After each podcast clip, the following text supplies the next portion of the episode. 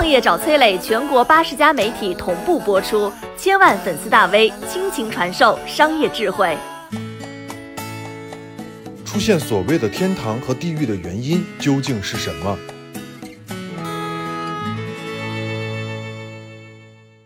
为了不蹭热点啊，这条消息特意延后了几天再发。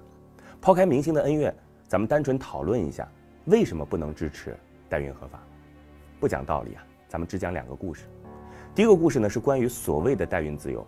印度某一个代孕医院里边，一位叫做瑞佳的中年妇女，她被无休止地卷进了用子宫赚钱的噩梦当中。她的丈夫酗酒家暴，从来不出去打工赚钱，只会躺在家里边问瑞佳要钱，如果要不来，就是一顿毒打。瑞佳在工厂做女工的同时，扣除了生活费，每个月只能给丈夫三十美金去喝酒，这对于丈夫而言，只不过是杯水车薪。在丈夫得知代孕可以赚不少钱的时候，他把瑞佳骗到了这里。瑞佳在不知情的情况下，身体被植入了受精卵。瑞佳的头发已经泛着白丝了，不再年轻的她，怀孕要比其他年轻的女性困难得多。她的身体上被打了八十多针黄体酮，用来保胎。这些激素让瑞佳生不如死，每天除了呕吐，几乎吃不下任何东西。怀孕几个月的她依旧是骨瘦如柴。瑞佳不是没有想过逃跑，但是门口就是守卫森严、拿着警棍的保安，无处不在的摄像头和名义上照顾他们起居、实则监视他们的护士。就算跑出去，又能跑到哪儿呢？跑回丈夫那里迎接她的依旧是一顿毒打，最后还是会被送到代孕医院里。瑞佳是不幸的，但是最终也是幸运的，她最后还是顺利的生下了健康的孩子。代孕医院呢给了她一笔看似不菲的金额，只是这笔钱啊被她的丈夫全部拿走了。因为在丈夫的眼里边，能够生孩子的妻子就是他赚钱的工具。谁也不知道瑞佳平静的生活究竟能够持续多久，说不定等到她丈夫把手里的钱挥霍干净的那一天，她就会再一次被送到代孕医院里。而这再一次，她究竟还有没有这样顺利生产的好运？第一个故事，我想说，一个有漏洞的立法，会让好人变成坏人，让坏人变得正义。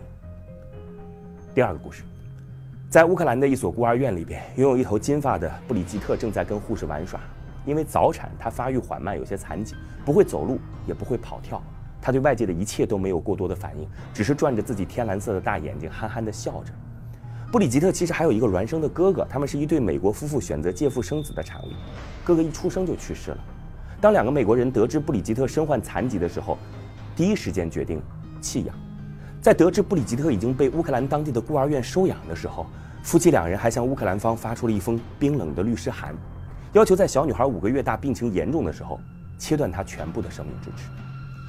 现在的布里吉特成为了一个没有国籍的小孩，即便以后遇到好心人愿意收养她，也会因为国籍的问题受到阻碍。而像布里吉特这样的被弃养的代孕宝宝，乌克兰每年都会有很多。这些原本被预定出生的孩子，却在出生之后，因为买家的一些原因被全世界抛弃了。其实布里吉特还算是一个好运的小孩，有无数被抛弃的代孕宝宝被流入了暗网的交易之中。不受欢迎而来到的生命，最终迎来的，是不被人记忆的消失。第二个故事，我想说，如果世界还有一样东西不能被当成商品交换，那就是人本身。而在代孕的规则中，很遗憾。人真的成了商品。为什么要做这期内容？因为我身边就有支持者，他们说啊，代孕不过是你情我愿的事儿，穷人得到了金钱，富人得到了孩子，各取所需嘛。你能用极端的个例来列举代孕的危害，我也能举出因为代孕改变人生的积极案例啊。